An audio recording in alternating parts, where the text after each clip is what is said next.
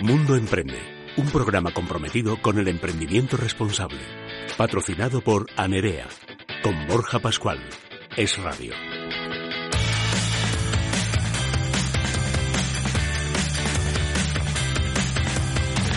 Muy buenos días, emprendedores y emprendedoras. Bienvenidos a este vuestro programa de emprendimiento en Mundo Emprende, en Es Radio.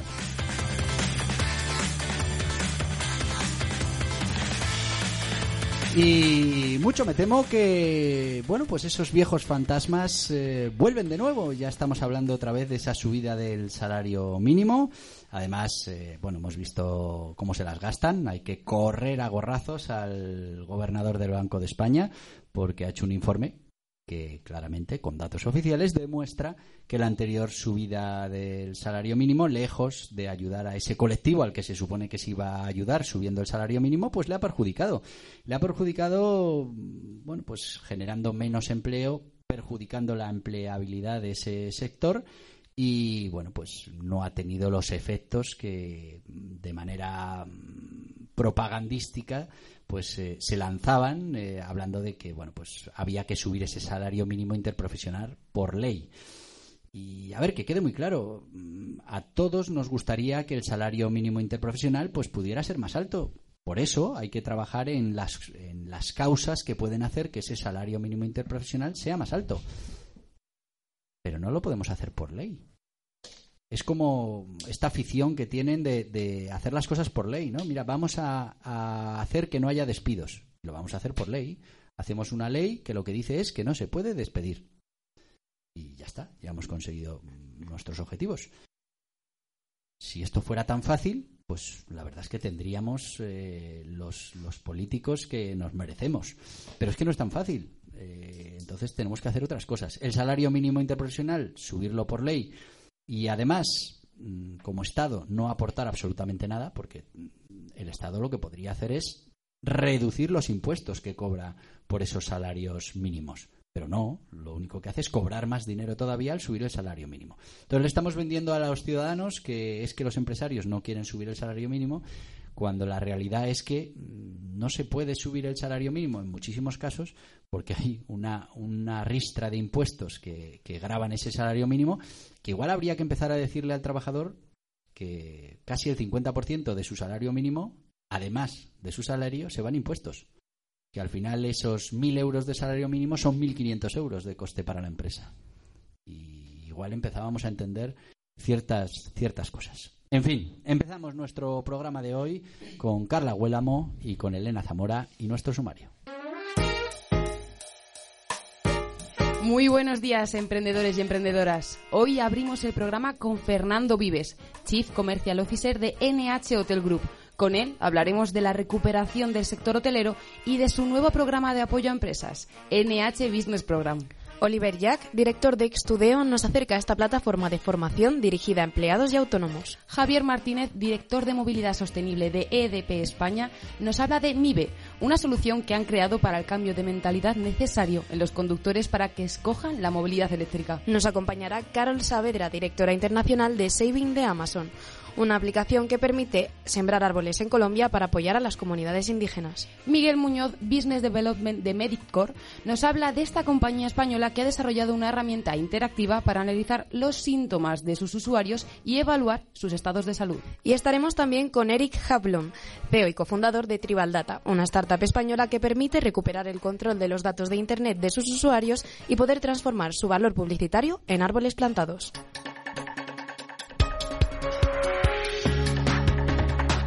Y nos vamos ya con las noticias más importantes para los autónomos y para las pymes. El Congreso da luz verde a la tramitación de la Ley Rider. El Congreso de los Diputados ha respaldado por mayoría la llamada Ley Rider. El Real Decreto Ley que aprobó el Gobierno contra los llamados falsos autónomos en las plataformas digitales de reparto como Globo y Deliveroo. La regulación se tramitará como para que los grupos políticos puedan presentar y debatir enmiendas al texto. La mayoría parlamentaria convalidó el Real Decreto Ley pese al no de PP, Ciudadanos y Vox. Los autónomos no podrán despedir por causa COVID hasta después del verano. Con la nueva prórroga de la, de la prestación por cese de actividad para autónomos y los expedientes de regulación temporal de empleo, ERTE, se amplía también el plazo que tienen los trabajadores por cuenta propia para poder despedir a sus empleados, alegando como causa la crisis del COVID-19. Hasta el próximo 30 de septiembre, el Gobierno prohíbe la extinción de un contrato justificando las consecuencias negativas que el coronavirus haya ocasionado sobre su negocio. El Gobierno se compromete con la Unión Europea a digitalizar un millón de pymes. El Gobierno se ha comprometido con Bruselas a cumplir 390 hitos y objetivos para asegurarse el desembolso de los 70.000 millones en fondos europeos no reembolsables que le tocan a España en tres años. El Ejecutivo sostiene que al menos un millón de pymes recibirán ayudas para la digitalización de sus negocios al cierre de 2024 con la llamada mochila digital, unos paquetes predeterminados de soluciones informáticas que se adquirirán para las empresas.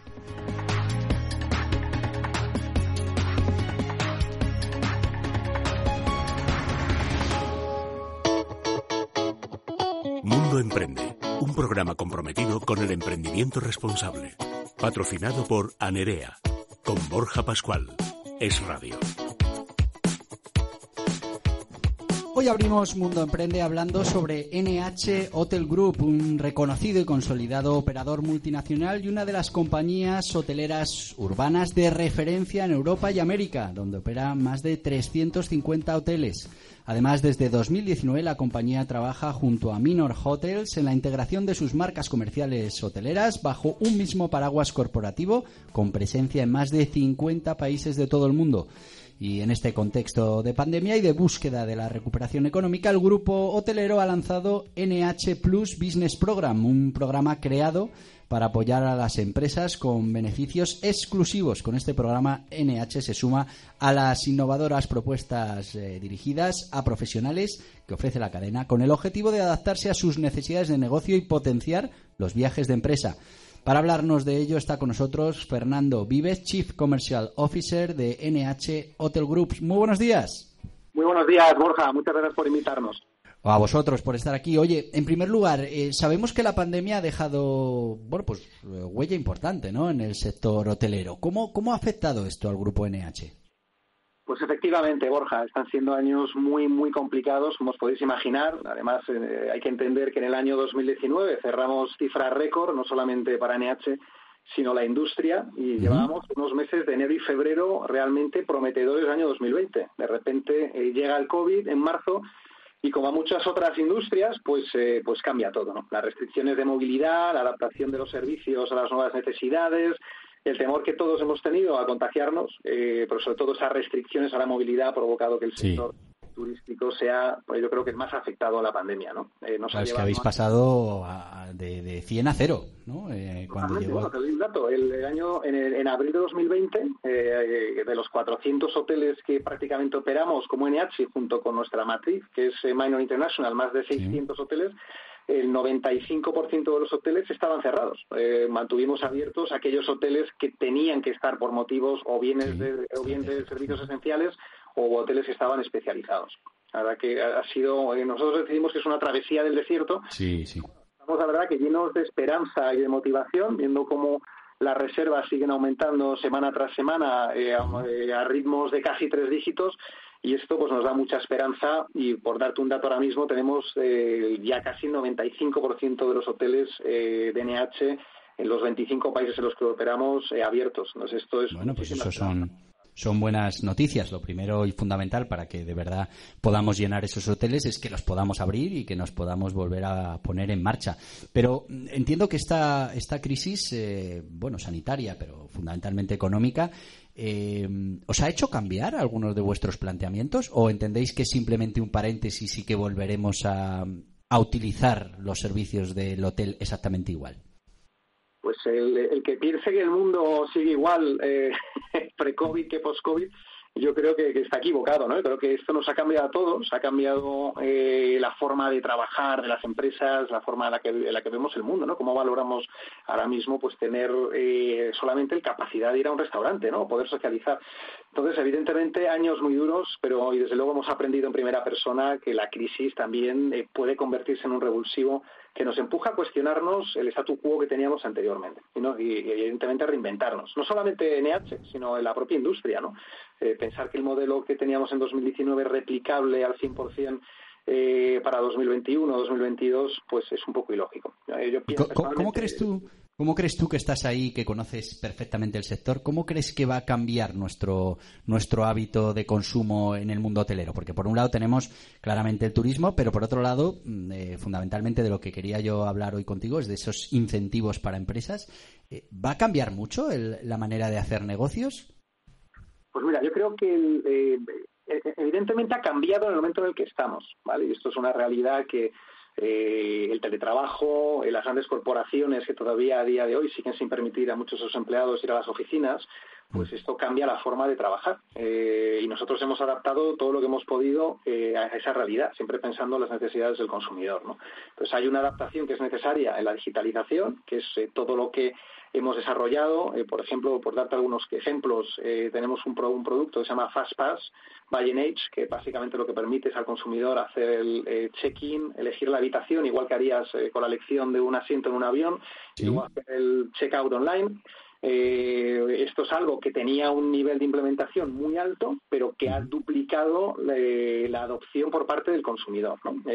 por otro lado, hemos lanzado otro producto que llamamos Mobile Guest Service, que permite al cliente eh, desde realizar una reserva en el restaurante, eh, pedir un room service, pedir amenities que se haya podido olvidar o incluso reservar una máquina del gimnasio, ¿vale? Puesto que también teníamos los gimnasios de los hoteles limitados en cuanto a capacidad, entonces había que, ah, había que hacer estas reservas. Entonces hay un cambio, evidentemente, eh, al que nos hemos adaptado, parte de esta tecnología, evidentemente, toda va, va, a existir, pero yo eh, soy un optimista, yo soy un hotelero optimista, como me gusta denominarme, ¿no? Y eso quiere decir que yo creo que en el medio plazo largo eh, habrá algunos cambios, adaptaciones, pero yo creo que el mundo va a tener que volver a lo que era antes. Por ejemplo, todos queremos viajar. hay una demanda eh, contenida de todos los que no hemos podido viajar en los últimos, en los últimos años, eh, por ocio. Y eso está claro que en cuanto nos permitan viajar, vamos a viajar y de manera muy rápida. Lo estamos viendo en mercados como el británico, en cuanto han abierto el mercado británico en Portugal, los hoteles que operamos, que tenemos ocho hoteles en la, en la costa del Algarve, pues hemos llenado en 48 horas, prácticamente tres semanas o cuatro semanas seguidas. O sea, ha sido eh, espectacular. Y luego en el mundo de los negocios, pues yo creo que eh, vamos a volver a una normalidad muy parecida a la que vivíamos antes. O sea, yo no eh, eh, veo una forma de hacer negocios o de vender un producto o de construir una relación, de conectar, como decimos en el sector, a través de Teams, Zoom o una llamada telefónica. Y el problema es que, sobre todo, las pequeñas y medianas empresas que compiten y tienen un mercado muy competitivo, si no viajan, si no ven al cliente cara a cara, es posible que un competidor sí que lo esté haciendo. Y esa construcción de la relación yo creo que como eh, animales sociales que somos va a perdurar. Eh, grupos, por ejemplo, ¿no? Dice, no, es que no va a haber grupos en los próximos, esto es lo que dicen los gurus, ¿no? O sea, yo creo que todos eh, necesitados de reunirnos con nuestros equipos. Hace un año y medio que no veo a gran parte de mi equipo. O sea, es, imposible gestionar así. O sea, puedes hacerlo durante un periodo. Pero ¿cómo construyes engagement con la gente? ¿Cómo construyes engagement de marca? Sentimiento de pertenencia, eh, colaboración, eh, transferencia de conocimiento a través de reuniones por Teams o Zoom. Se puede hacer, es un complemento buenísimo, pero no es la solución. Entonces, yo estoy convencido que el negocio en el medio largo plazo se va a parecer mucho a lo que teníamos en el pasado, y luego tendremos pues estas adaptaciones pues que a nivel tecnológico pues hemos hecho y que además facilitan y mejoran la experiencia del consumidor. Claro. Oye, eh, tengo por aquí que, eh, confirmámelo, que abrís 15 nuevos hoteles en 2021. Pues mira, la verdad que estamos... ¿Con, la que está cayendo? No hemos parado de crecer. La verdad que eh, durante la pandemia, pues eh, justamente antes, en 2019, anunciamos eh, la operación de bueno, una, compra de un, grupo hotelero en, eh, en, Italia, que también tiene, tiene hoteles en determinados destinos eh, centroeuropeos, como pueda ser eh, Budapest, Praga, Niza o el propio Italia, que es el grupo Dedica, que ahora mismo lo gestiona NH. Entonces esto ya nos es una apuesta brutal por el lujo que hacemos en la compañía. Os contaré un poquito más de las marcas. Y, bueno, estamos anunciando aperturas incluso en el corto plazo. ¿vale? Por darte algún ejemplo, hace un mes hemos abierto un hotel extraordinario en Nueva York, en Manhattan, en, Midtown, en la avenida Madison con la calle 38, que es el NH Collection Madison Avenue, 300 habitaciones eh, un productazo que como además español eh, me siento orgullosísimo de que pongamos nuestra primera bandera en Estados Unidos y con este producto. Eh, abrimos la semana que viene el Now Brussels en Bruselas. Now es nuestra marca Lifestyle. Y también este mismo mes abrimos el NH Collection Venecia Murano en la isla de Murano. Es espectacular. En septiembre abriremos nuestro primer hotel en el mercado nórdico, que es el NH Collection Copenhague, en la mejor localización de todo Copenhague. Y la semana pasada hemos anunciado la apertura en Dubai en el mes de diciembre del NH Dubai de Palm que está pues en la pues en la palmera bueno lo, que está claro es que tenéis clarísimo que la recuperación está aquí que ya vamos eh, a ir saliendo poco a poco de todo esto. Y bueno pues esto que sirva un poco de, faro de luz no para el resto de emprendedores para decir oye mira eh, una empresa eh, tan importante y con, con expertos que están en esto de la economía como es NH ya, ya está eh, eh, tirando para adelante y, bueno, viendo que, efectivamente esa recuperación se va a producir. Además, eh, habéis mm, puesto en marcha proyectos como el, programa NH Plus Business Program. cuéntame un poco, ¿en qué consiste? ¿Cómo puede esto ayudar a, los emprendedores, a los empresarios? Pues mira, este es un ejemplo de innovación y la verdad que estamos muy contentos. Hemos lanzado hace prácticamente 15 días. es un, un producto que hemos creado, una propuesta de valor que hemos lanzado hace unas semanas. NH Plus, programa de empresas, es una propuesta de valor que hemos creado específicamente para las empresas más pequeñas, autónomos y emprendedores. Que nos hace falta, ¿eh? que os acordéis de nosotros también. Totalmente, totalmente, porque es que al final, ¿sabes lo que pasa? Que muchas veces eh, le, damos la sensación de que nos enfocamos en las grandes corporaciones y es cierto que esa comunidad de emprendedores, eh, startups que, que están creciendo, no pueden tener acceso a una serie de ventajas que en un pasado pues estaban eh, muy limitadas a esas grandes empresas. Pues la inscripción en el programa de NH Plus Business Program es gratuita.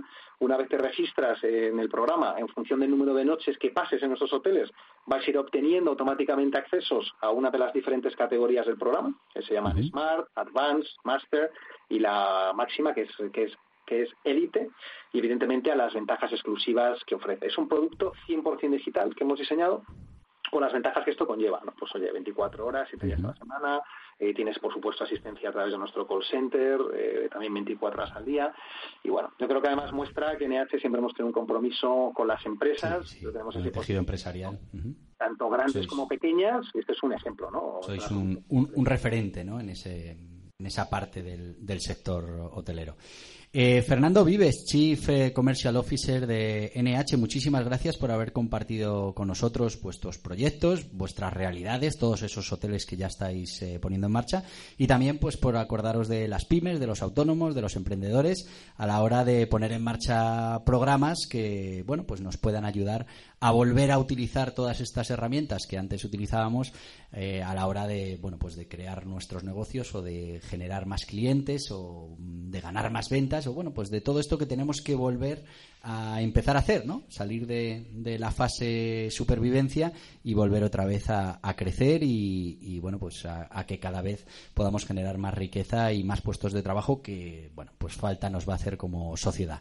Fernando, muchísimas gracias y mucho ánimo y desearos muchísimo éxito, que será también el éxito de todos nosotros. Muchísimas gracias. Feliz día a todos.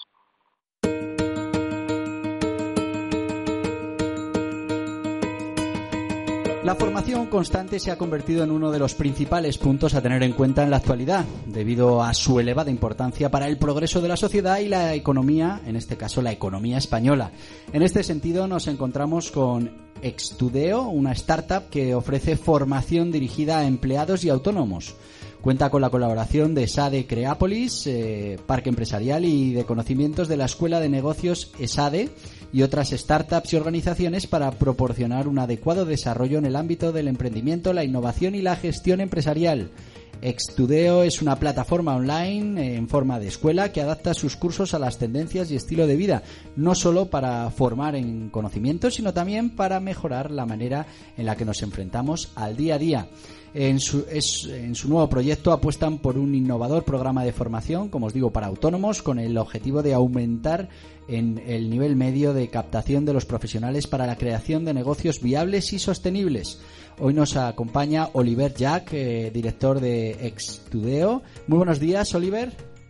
Muy buenos días. No sé si he dicho bien el nombre de la empresa. sí, está bien, Extudeo. Bueno. Eh, oye, explícanos eh, un poquito mejor en qué consiste vuestro curso de formación. Bueno, creo que en la, en la introducción ya se explica muy bien, ¿no? Pero Extudeo nace como una escuela de cursos 100% online, o sea, estamos eh, exclusivamente en Internet para profesionales que quieren mejorar o adquirir nuevas habilidades. dentro de este colectivo de profesionales, eh, como decía en la introducción, pues nos dedicamos principalmente al colectivo de los autónomos, freelancers, microemprendedores, que bueno, representan gran parte del tejido empresarial en, en España, ¿no? Y entonces les ofrecemos formación individual continua a la carta y 100% online, como decía. Claro, entiendo que estamos hablando un poco de, de, lo que implica ser autónomo a nivel formal, pero también de todas esas soft skills que vamos a necesitar para reducir un poco la incertidumbre que siempre conlleva el emprendimiento, ¿no? Exacto. Bueno, digamos que el, entorno ahora actual cambiante, ¿no? en el cual se encuentran las empresas y también entonces los trabajadores independientes, necesitan pues cada día eh, nuevas skills, ¿no? que llamamos las habilidades blandas o soft skills. Entonces es parte del programa de formación. Em, dedicamos ciertos cursos a desarrollar lo que es la inteligencia emocional muy importante, claro, vital, porque no solo hay que tener conocimientos, sino que hay que tener capacidad para poder ponerlos a funcionar y, hacer que las cosas que las cosas pasen. Eh, tú desde esta posición y bueno, pues con esta con este producto que estáis ofreciendo, ¿crees que realmente ya hemos interiorizado la importancia que tiene la formación continua para cualquiera, para cualquier profesional? No, creo que todavía eh, no sé si todavía toda la gente está consciente de la importancia que tiene la formación y que el hecho de, trabajar y aprender ahora se debe entremezclarse, ¿no? Y a lo largo de toda la vida. Es decir, el paradigma anterior era, bueno, que íbamos a la escuela, teníamos una formación y nos poníamos a trabajar hasta el momento de la jubilación, ¿no? Y ahora creo que estamos en un nuevo paradigma en el cual, pues, seguimos yendo a la escuela, empezamos a trabajar, pero vamos a tener que aprender durante el resto de nuestra vida. Nos tendremos que formar continuamente, aprender pues en este entorno digital pues las nuevas herramientas, las nuevas maneras de trabajar y de interactuar entre nosotros. Y esto va a ser pues esto lo que llamamos la formación continua, ¿no? Vosotros eh, basáis un poco este aprendizaje, aparte de que es online y demás, en el microlearning, ¿no? ¿En qué consiste exactamente? Bueno, la idea detrás del microlearning es eh, reducir lo que son las cápsulas de, aprendizaje en, tiempos cortos, ¿no? O sea, los cursos que damos suelen ser de 5 a 10 horas en total, pero las cápsulas son de 15 minutos. Por eso decimos también que nos adaptamos al, mundo actual, ¿no? A que la gente pueda aprender por cápsulas cortas de 15 minutos en el tiempo del que disponen y también el hecho de reducir el microlearning pues favorece el, nos acordamos mejor de lo que aprendemos. Bueno, y, la verdad es que, claro, teniendo claro que nos tenemos que ir formando y, y que además, pues bueno, lo que nos ha tocado vivir con, con poco tiempo para dedicarle a la formación y tal, eh, eh, el tema de, de, la formación online parece que ha llegado para, para quedarse. Pero ¿os planteáis en un futuro eh, hacer también formación presencial o no? ¿O entendéis que ya el tema online ha llegado para quedarse?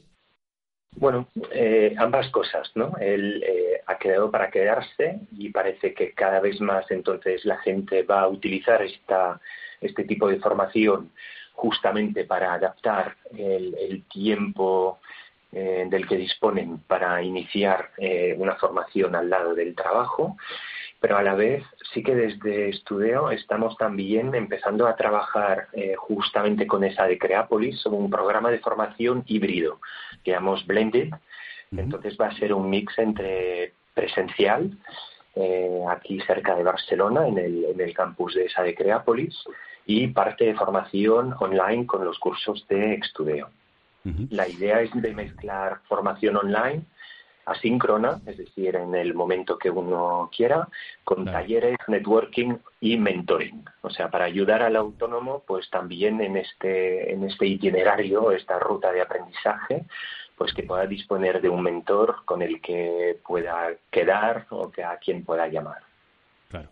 Eh, no renunciéis a nada y entiendo que es lo que hay que hacer. Al final, pues mm, cada uno es un mundo y hay quien necesita esa formación presencial y hay quien prefiere la online y hay quien, como bien dices, puede utilizar ambas y, sacar un beneficio de cualquiera de ellas. Oye, mm, tengo una curiosidad. ¿Qué, ¿Qué formación es la que más demandan, por ejemplo, los autónomos españoles?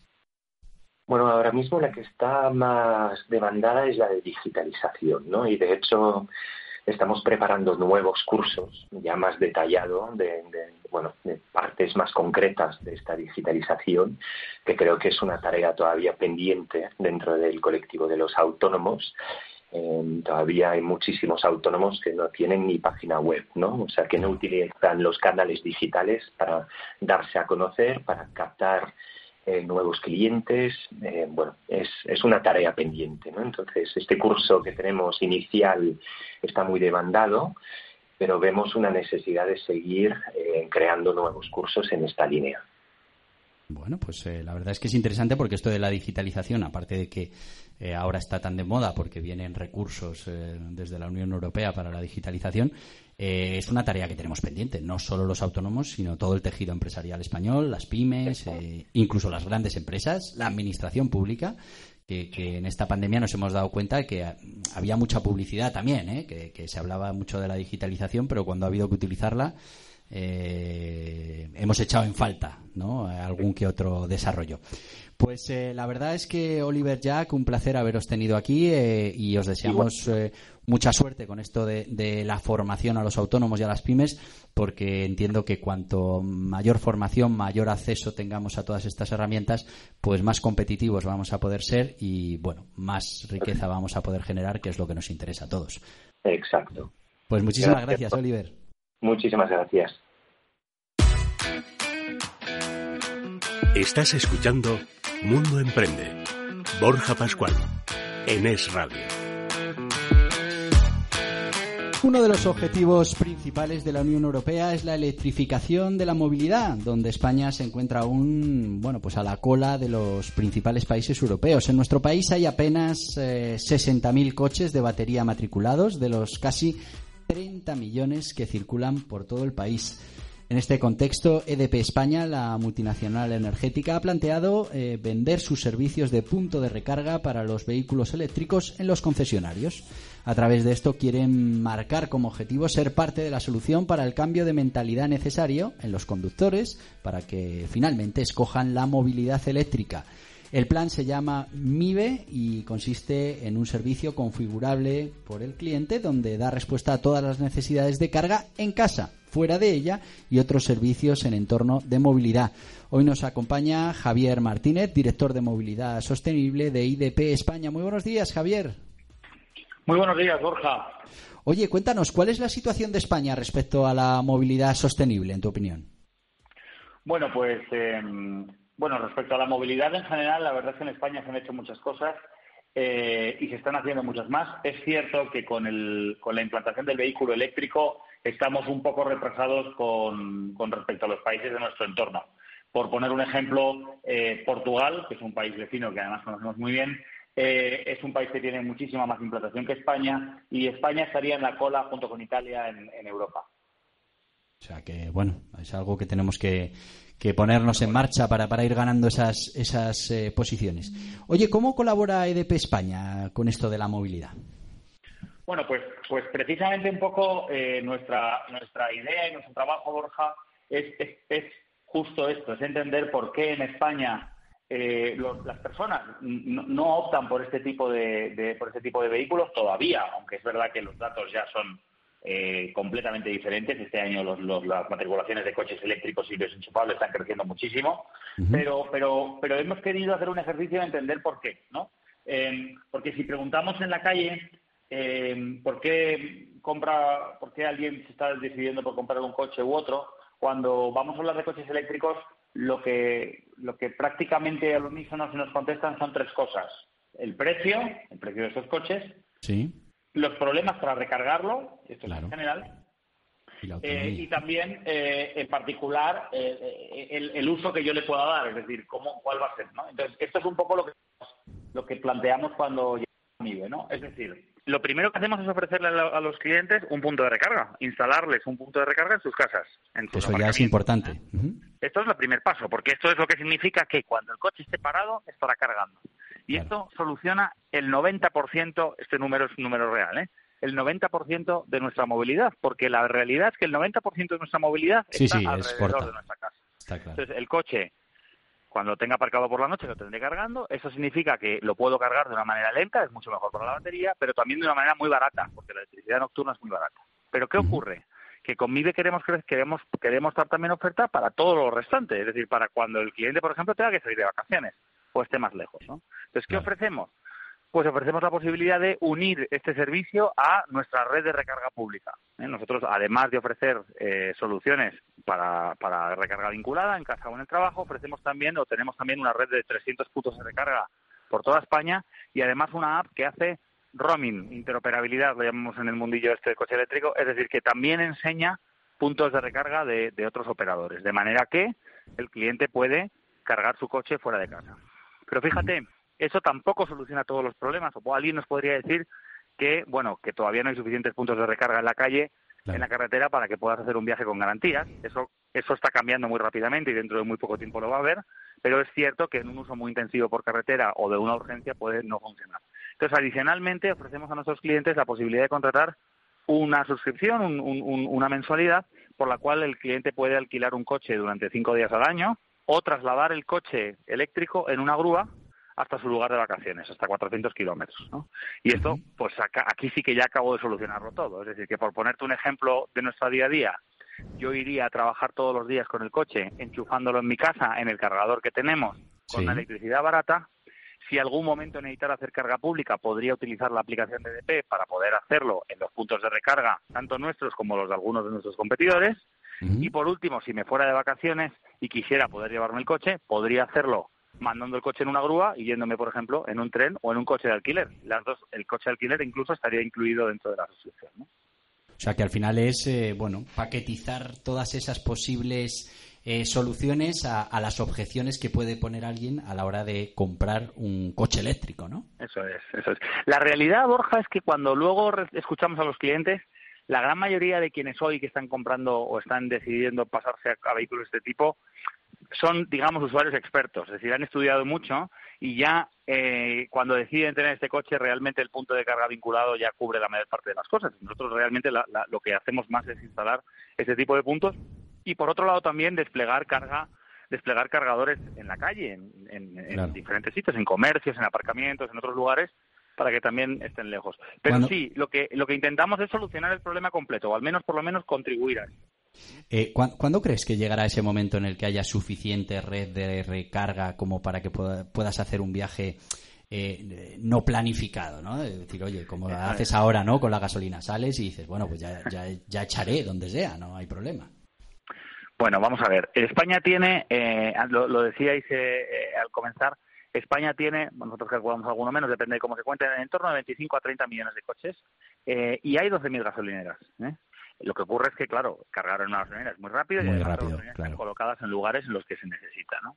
Eh, tenemos 60.000 eh, coches eléctricos, calculamos a final del año pasado, y habrá algunos más, eh, pero bueno, menos de 100.000 y hay ya 8.000 puntos de recarga públicos, ¿no? Claro, si, si miramos el ratio diríamos, pues no estamos tan mal.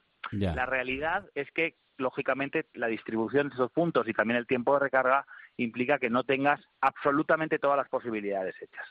Sí es cierto que eh, un usuario un poco que, haga una planificación hoy puede viajar con un coche eléctrico. Yo, yo desde luego, por ejemplo, yo conduzco un coche eléctrico y viajo por España con él y no, y no me he muerto. Quiero decir que pues, eh, eh, pues lo puedo hacer con garantías. Es cierto que lo puedo hacer de una manera un poco más lenta, pero pero tengo viajes normales, normales. Tardo media hora más que si fuese en coche de gasolina, que es algo perfectamente asumible si paras a comer o paras a cualquier otra cosa. Es cierto una cosa, y es que no todos los usuarios están en este caso. Hay gente que, como tú decías, urgencia o que directamente pueden ser lo que lo que lo que no son lo que los que no son los early adopters, ¿no? Los, que, sí, al mercado de una manera masiva. ¿Cuándo creo que esto va a pasar? Bueno, nosotros hemos puesto una fecha, ¿eh? hemos puesto una fecha atendiendo a nuestro propio despliegue y también al despliegue de lo que vemos en el mercado. Y creemos que esa fecha es una fecha en la que no nos vamos a pillar los dedos, es decir, podremos acelerarnos. Pero yo me mojo, Borja, en el año 2025, es decir, en tres años, cuatro años, eh, podrás comprar un coche en un concesionario al mismo precio, en modo eléctrico y en modo gasolina, y podrás viajar y tener un coche con las mismas garantías entre uno de gasolina y un eléctrico. ¿Cuál será la diferencia?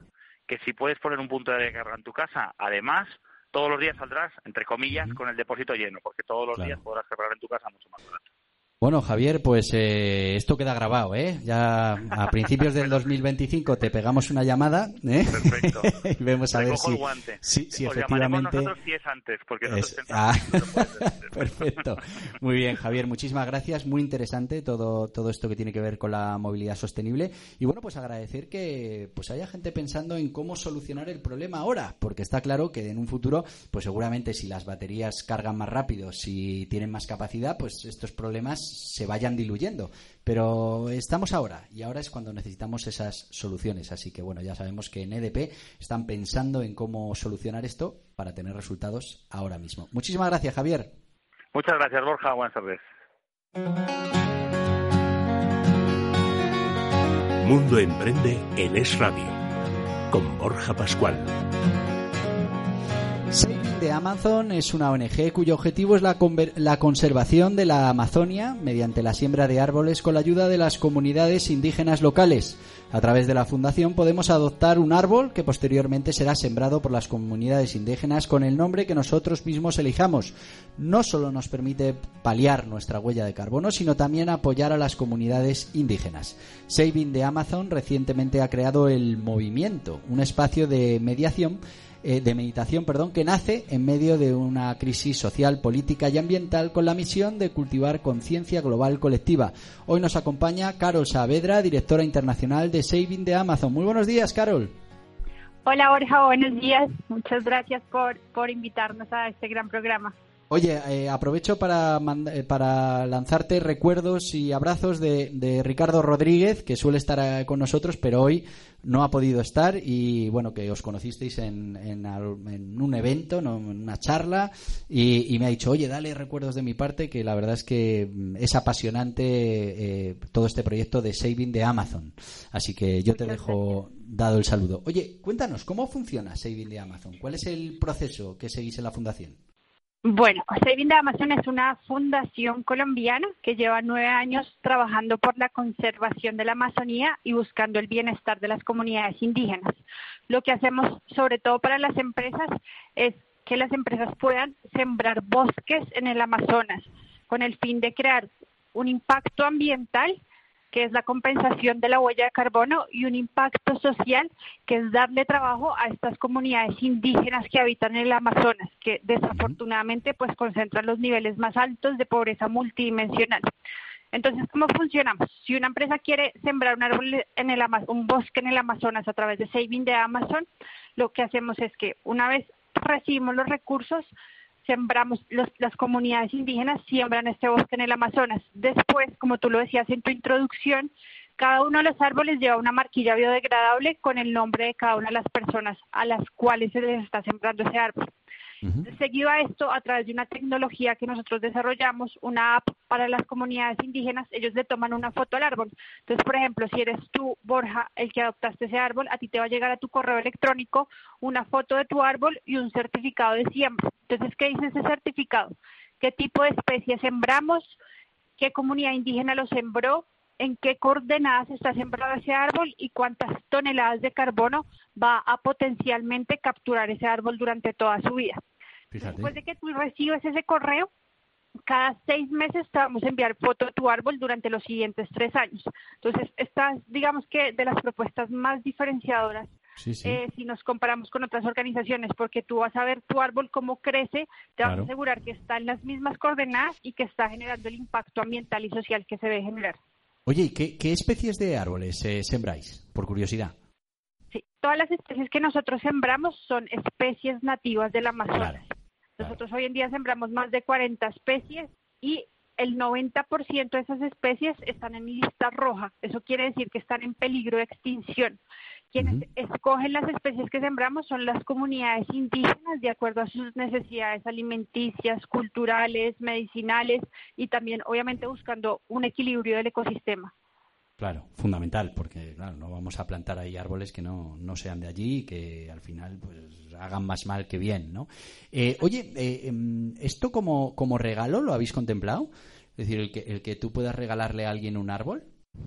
Pues básicamente las empresas lo que hacen es un poco eso, se ha vuelto como una estrategia de stakeholder, stakeholders engagement, entonces lo que hacen, por ejemplo, la mayoría de empresas es sembrarle un árbol a cada uno de sus empleados. Entonces estás integrando a tus empleados en tu estrategia de responsabilidad social corporativa eh, y estás, o sea, que cada uno tenga su árbol, que sepa como su huella de carbono, que la compense y que sepa que está ayudando a unas comunidades indígenas. O, o, a su, o las empresas lo que hacen a sus diferentes stakeholders, no solo empleados, sino también clientes, socios, aliados estratégicos. Eh, sí, es básicamente un poco lo que se hace. Claro, si, si además del árbol te regalan el viaje para ir a visitarlo cuando ya tenga unos cuantos añitos, ¿no? Ya completo el, sistema. Tenemos un programa, justo ah, ¿también lo tenéis ya? sí, tenemos un programa que se llama El Escape Amazónico porque justo muchas personas nos decían como, bueno, ¿Qué pasa si yo quiero ir a ver dónde está sembrado mi árbol? No es lo mismo tú sembrar un árbol acá en España, por decir algo, a sembrar un árbol en el Amazonas. Entonces lanzamos un programa que se llama el escape amazónico, que las personas que voluntariamente quieran hacerlo pueden ir y ver al Amazonas, ver dónde está sembrado su árbol y compartir con las comunidades indígenas. Lo, tenéis todo pensado, ya veo. Oye, eh, ciento, 115.000 árboles tengo por aquí. ¿Cuál es el objetivo para, para el 2021? Pues mira que tenemos un objetivo bastante ambicioso. Nuestro objetivo para el 2021 es sembrar 141 mil árboles. Digamos que nosotros llegamos acá a España a principio del año pasado y el crecimiento que tuvimos el año pasado fue principalmente por habernos haber vinculado muchas empresas acá en España al proyecto. Y nuestro objetivo este año sembrar 142 mil árboles y pues hasta ahora vamos muy bien. Bueno, pues oye, es un objetivo ambicioso y habrá que trabajarlo para conseguir llegar a esos ciento cuarenta y tantos mil, ¿no? ¿Me has dicho? Sí, 141 mil árboles, sí. Que, ya son árboles, ¿eh? Y, ya es, eh, bueno, ya, ya es un trabajo por, por el medio ambiente importante y, bueno, pues ese compromiso de las empresas españolas nos alegra que, bueno, que se haga en, cosas como esta que al final nos van a, nos van a ayudar a todos. Eh, la verdad es que ha sido un placer, Carol Saavedra, directora internacional de Saving de Amazon, y desde aquí decirle a nuestros emprendedores que si quieren tener un detalle eh, con sus empleados, con sus clientes, con sus proveedores y además contribuir a que todo esto del medio ambiente mejore y tenga más posibilidades de futuro, pues aquí tienen a Saving de Amazon que nos ofrece pues esto tan particular como es mm, tener tu propio árbol en el Amazonas, que además ya hemos visto que incluso puedes ir a visitarlo. Muchísimas gracias, Carol. No, a ti, Borja, y a Mundo Emprende por, por darnos este espacio. Muchas, muchas gracias y esperamos que todas las empresas que escuchan este programa se incluyan en nuestro proyecto.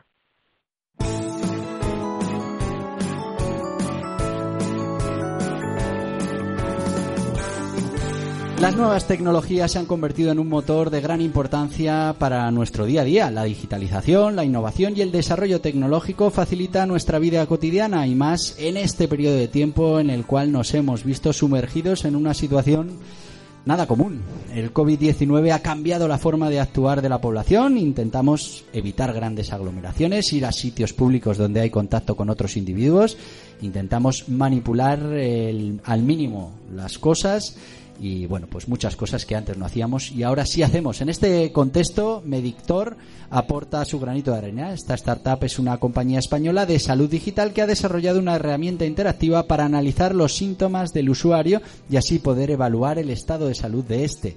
Actualmente la compañía opera en 26 países, eh, el doble respecto a 2019, siendo la llegada de la pandemia el marco principal para el alza de empresas y del sector de la salud digital. Hoy está con nosotros Miguel Muñoz, Business Development de Medictor. Muy buenos días, Miguel. Buenos días, ¿qué tal? Oye, en primer lugar, cuéntanos cómo funciona Medictor y, qué tecnología estáis utilizando. pues eh, Medictor es una herramienta de triaje basada en inteligencia artificial que además provee un prediagnóstico, es decir, un listado de posibles patologías que se puedan padecer y un consejo sobre cuál es la mejor acción que el paciente o usuario eh, debe emprender, ¿no? dada su necesidad concreta de salud. Y a nivel de tecnología, eh, utilizamos técnicas de machine learning, reconocimiento del lenguaje natural y, como digo, eh, inteligencia artificial. Y de la combinación de esa tecnología junto con la base de datos clínica masiva que, tiene el sistema, es de donde se obtienen los resultados, ¿no? Que básicamente ayudan a guiar al paciente hacia la mejor acción o hacia el mejor servicio de salud dada su necesidad de salud concreta. Oye, ¿y esto los profesionales del sector cómo se lo han tomado? Porque igual hay alguno que piensa que esto al final les va a quitar el trabajo o que hace que los pacientes, pues, mm, bueno, por lo típico, la sobreinformación, la, infox, eh, la intoxicación por información, pues muchas veces complique más su trabajo o no, o han entendido que esto al final es una herramienta más para mejorar el servicio que ellos pueden ofrecer. Claro, nuestro enfoque es, eh, y nuestra filosofía no es la de sustituir a, ningún médico. El único médico que, queremos sustituir es a Doctor Google, que es el que creemos que sí, eh, puede generar más ineficiencias, ¿no? Eh, entonces, nosotros nos posicionamos como una herramienta de soporte a la ayuda en la toma de decisiones, ¿no? De forma que la inteligencia artificial haga parte del trabajo y muchas veces parte del trabajo administrativo, que es a la que normalmente sobrecarga más a los médicos, de forma que eh, los profesionales de la salud tengan más espacio, eh, más tiempo para realmente dedicarse a medicina, ¿no? Claro. Oye, y esto de la pandemia, más allá de lo evidente, que os habrá afectado como cualquier empresa, pero mm, entiendo que, en vuestro caso habrá tenido un efecto, vamos a decirlo así, positivo, ¿no? Porque, porque claro, todo lo que sea digitalización y todo lo que sea sanidad, entiendo que, se ha puesto en el trending topic, ¿no? A ver, yo creo que al igual que, en otros muchos casos ¿no? de tecnologías aplicadas en salud, eh, la pandemia ha supuesto una aceleración en cuanto a la adopción de dichas tecnologías así como también una concienciación mayor sobre los beneficios que éstas aportan, ¿no? tanto a nivel de pacientes como a nivel también de los profesionales de salud. Y además, los datos de inversión, eh, tanto en inteligencia artificial aplicada en salud como en telemedicina, así lo relevan, ¿no? Eh, durante el año 2020 eh, han sido unos datos muy positivos, incluso batiendo récords en, el último, en el último trimestre. Lo cual, si los vehículos de inversión están apostando por estas tecnologías, eh, quiere decir que, han venido para quedarse. No obstante, también déjame decirte que yo no soy de los que ven únicamente cosas positivas a, los efectos de la pandemia sobre, sobre nuestro sector. Eh, porque además de todos los efectos, digamos, a nivel, eh, efectos devastadores a nivel eh, social y a nivel humanitario, la pandemia también ha traído consigo una crisis. Y como con cualquier crisis económica ha venido acompañada de incertidumbre, ¿no? Y la incertidumbre, en definitiva, no es, no es buena para ningún sector, lo cual ha provocado que en algunos casos las empresas, digamos, rehagan sus prioridades, ¿no? postergando algunos proyectos de transformación digital. Pero sí quiere decir que a nivel global, a nivel ah, de aceleración y a nivel también de adopción, el mercado ah, se ha dado cuenta y ha visto, ha palpado los, numerosos ah, beneficios que las tecnologías de salud contraen, ¿no? O sea, que ha servido un poquito para evangelizar también, ¿no? Aunque, bueno, pues ha tenido los problemas como en cualquier otro sector. Oye, ahora mismo operáis en 26 países, ¿no? Siendo Perú, Ecuador y Chile las últimas incorporaciones. Eh, ¿Estáis moviéndoos hacia Latinoamérica? ¿Qué, países tenéis como próximos objetivos? Sí, Latinoamérica es para nosotros una región estratégica por diversas razones. Y además, al ser el único evaluador de síntomas que hemos nacido en español, eso nos da una cercanía a nivel cultural y a nivel de entendimiento de los modelos de negocio que está favoreciendo especialmente la aceleración y la adopción de nuestra tecnología en, esa región. Entonces, estamos ya en 10 países en Latinoamérica y a nosotros, cuando decidimos dónde desembarcar, nos focalizamos sobre todo en aquellos países en los que tienen una industria de salud sólida, a la vez que también tienen un marco regulatorio que sea proclive a que las empresas adopten, adopten nuestra tecnología. Claro. Y ahí en Sudamérica entendéis que, tenéis eh, mercados para, el futuro. Pero ¿cuál es vuestro objetivo en, los próximos años? ¿Queréis expandiros internacionalmente o, desarrollar nuevas eh, tecnologías o nuevos productos? Eh, ¿En qué estáis? Sí, mm, nuestra estrategia ahora en el medio plazo gira en torno a dos vértices. Uno es eh, afianzar la presencia que tenemos en los mercados en los que estamos presentes, ¿no? Todavía hay recorrido en, estos, en estos países. Y luego también no desarrollar tanto nuevas tecnologías, sino seguir evolucionando el producto actual que tenemos, ¿no? Que, al final nos hemos dado cuenta que especializándote de cada vez más eh, es, algo que está bien percibido ¿no? por, nuestros clientes, en lugar de intentar abarcar más soluciones. ¿no? Preferimos seguir un modelo de partnerships para soluciones quizás eh, que dicen un poco del triaje basado en inteligencia artificial que no desarrollarlas propiamente.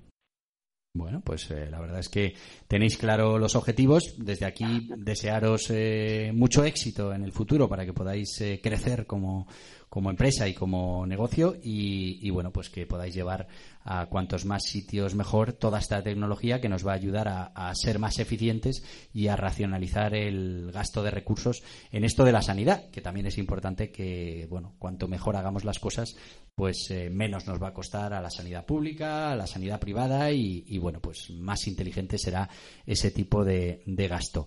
Eh, muchísimas gracias, Miguel. Gracias a vosotros por el espacio y invito a los oyentes a que visiten nuestra página web eh, www.medictor.com y eh, un placer haber estado aquí. Muchísimas gracias. Mundo Emprende, un programa comprometido con el emprendimiento responsable, patrocinado por Anerea, con Borja Pascual. Es Radio. Hoy en día la cantidad de información que circula por la red es incalculable. Dentro de esta información están incluidos datos personales nuestros, eh, los cuales circulan libremente por Internet. Por ejemplo, cuando navegamos por alguna web y aceptamos las llamadas cookies, estamos dejando que nuestra información personal se quede grabada. Esta información personal es utilizada por las marcas para obtener datos de audiencia, con los que posteriormente dirigen sus campañas de marketing digital. Sin embargo, muchos individuos desconocen estos procesos y es aquí donde aparece Tribal Data, cuyo propósito principal es dar la vuelta a este sistema. Tribal Data es una startup española que permite recuperar el control de los datos en Internet a sus usuarios y poder transformar su valor publicitario en árboles plantados. Hoy nos acompaña Eric Hablon, CEO y cofundador eh, de la empresa. Muy buenos días. Hola, buenos días. Lo, primero, di tú tu apellido para decirlo bien, porque yo ha debido de ser un desastre es la, la A con diéresis se pronuncia como una E, entonces eh, Hegblom se puede decir así más fácil. Venga, ya me lo aprendo para la próxima. Eric Hegblom, muy bien. Oye, en primer lugar, ¿cómo surge Tribal Data y, cómo, cómo llegáis a esta idea? Pues eh, fíjate que, a ver, yo pasé los últimos eh, 14 años en el mundo corporativo vinculado a un grupo empresarial que se llama el Grupo Denso, que es propietaria de muchos eh, eh, muchas empresas y agencias de servicios de marketing, ¿no? Entre ellas mm. eh, está la agencia de medios Carat, que, es la, agencia que yo personalmente estaba dirigiendo, ¿no? Como consejero delegado durante los últimos cuatro años en este mundo más corporativo, ¿no? Y, era estando allí, realmente desde esa posición, digamos que privilegiada, en el sentido de que trabajamos con un amplio elenco de, anunciantes, de marcas como clientes, que, que, bueno, me encontraba cada vez más eh, pasando una gran parte de mi tiempo hablando de estrategia de, datos, de data con, ellos, ¿no? Para, para, bueno, ayudar en el fondo a estas marcas a, hacer un mejor marketing de precisión y, de esa manera eh, crecer pues, en un entorno pues cada vez más competitivo, ¿no?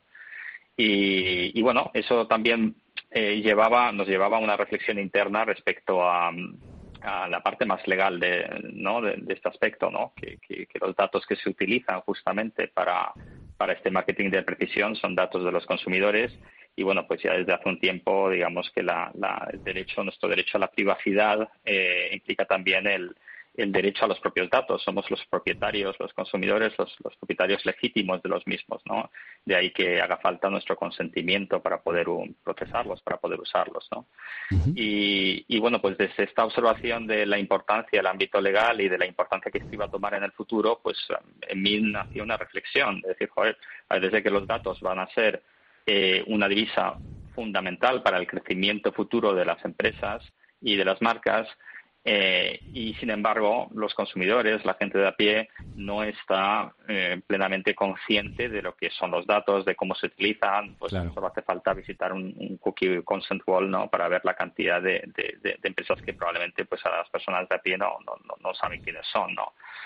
Eh, y entonces ahí había un problema que, que, digamos que resolver, ¿no? Y que, que, por una parte, ¿no? Una altísima demanda por parte de las de los anunciantes y de las marcas y por otra parte, del lado de la oferta, pues una, una desconexión, ¿no? En ese sentido. Y, bueno, pues ahí, ahí nació la idea de, de ¿no? De cómo... Para, para que yo lo entienda, vienes del lado oscuro, ¿no?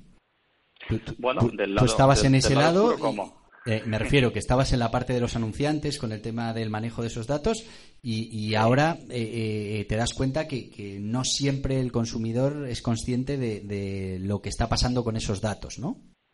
Sí, a ver, yo creo que como cualquier industria que nace y, crece y evoluciona, pues no nace de una forma perfecta, ¿no? Realmente comentabais el tema de las cookies, las cookies no fueron diseñadas realmente para este fin, um, sino que, bueno, pues era más un fin de, de tratar de personalizar contenidos en las webs y, y, bueno, pues no para ser usadas masivamente desde un punto de vista publicitario. Eh, y, bueno, a ver, evidentemente, estando en el lado de la agencia, pues teníamos que hacer un, uso pues plenamente dentro de la ley y, responsable. Pero era más el hecho de decir, bueno, no es un sistema perfecto, pero cómo puede evolucionar, cómo puede mejorar, cómo se puede incluir a un consumidor excluido de esta economía de una manera un poco más humana. Y ahí es donde aterrizamos. O sea, que, entiendo que vosotros, como, como, el tema este de los datos va a pasar, lo que, lo que proponéis, eh, cuéntamelo tú, ¿cómo, ¿qué es exactamente el servicio que, proponéis al, al, consumidor?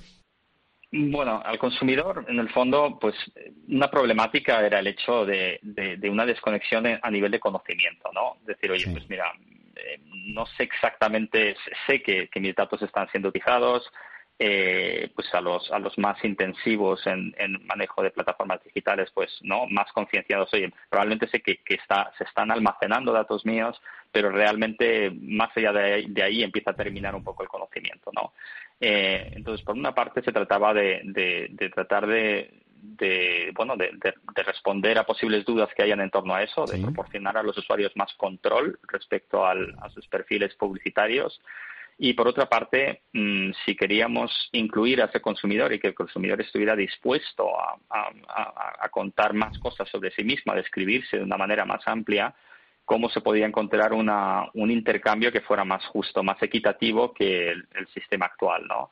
que bueno, es equitativo, podemos debatir si es equitativo respecto a tu relación con, con, Google o con Facebook, porque te están dando un servicio, pero más allá de ahí, en, el entorno publicitario más amplio, pues eh, ahí no hay un intercambio del todo justo, ¿no?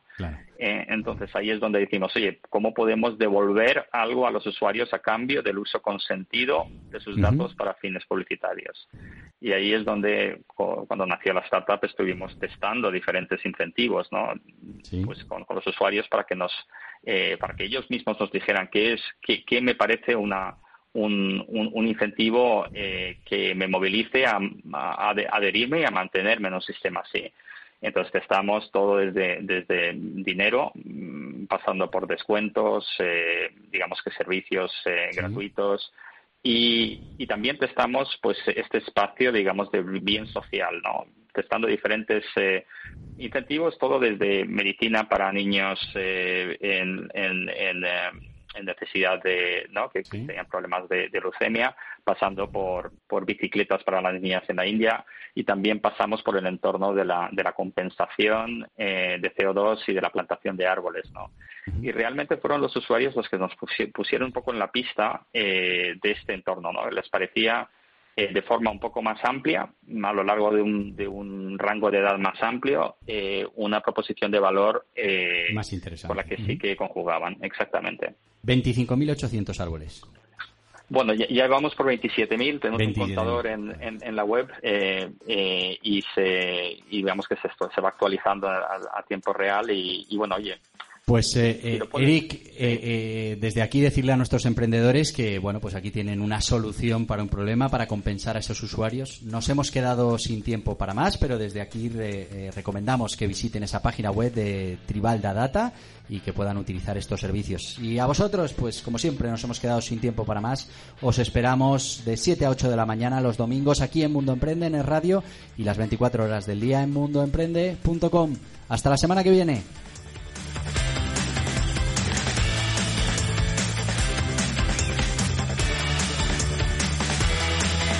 Mundo Emprende en Es Radio, con Borja Pascual.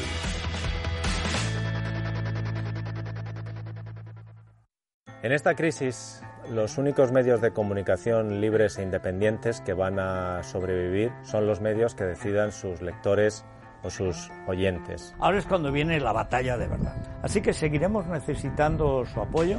Porque eso nos ayuda a seguir informando, a seguir estando ajenos a las presiones del gobierno. Cualquier ayuda, por pequeña que sea, es para nosotros vital. Entra en Libertad Digital, busca el enlace con la palabra colabora y apóyanos. O llama al 91 409 4002. Colabora. Colabora. Colabora. 91 409 4002. Nosotros, como siempre, lo vamos a dar todo. Colabora.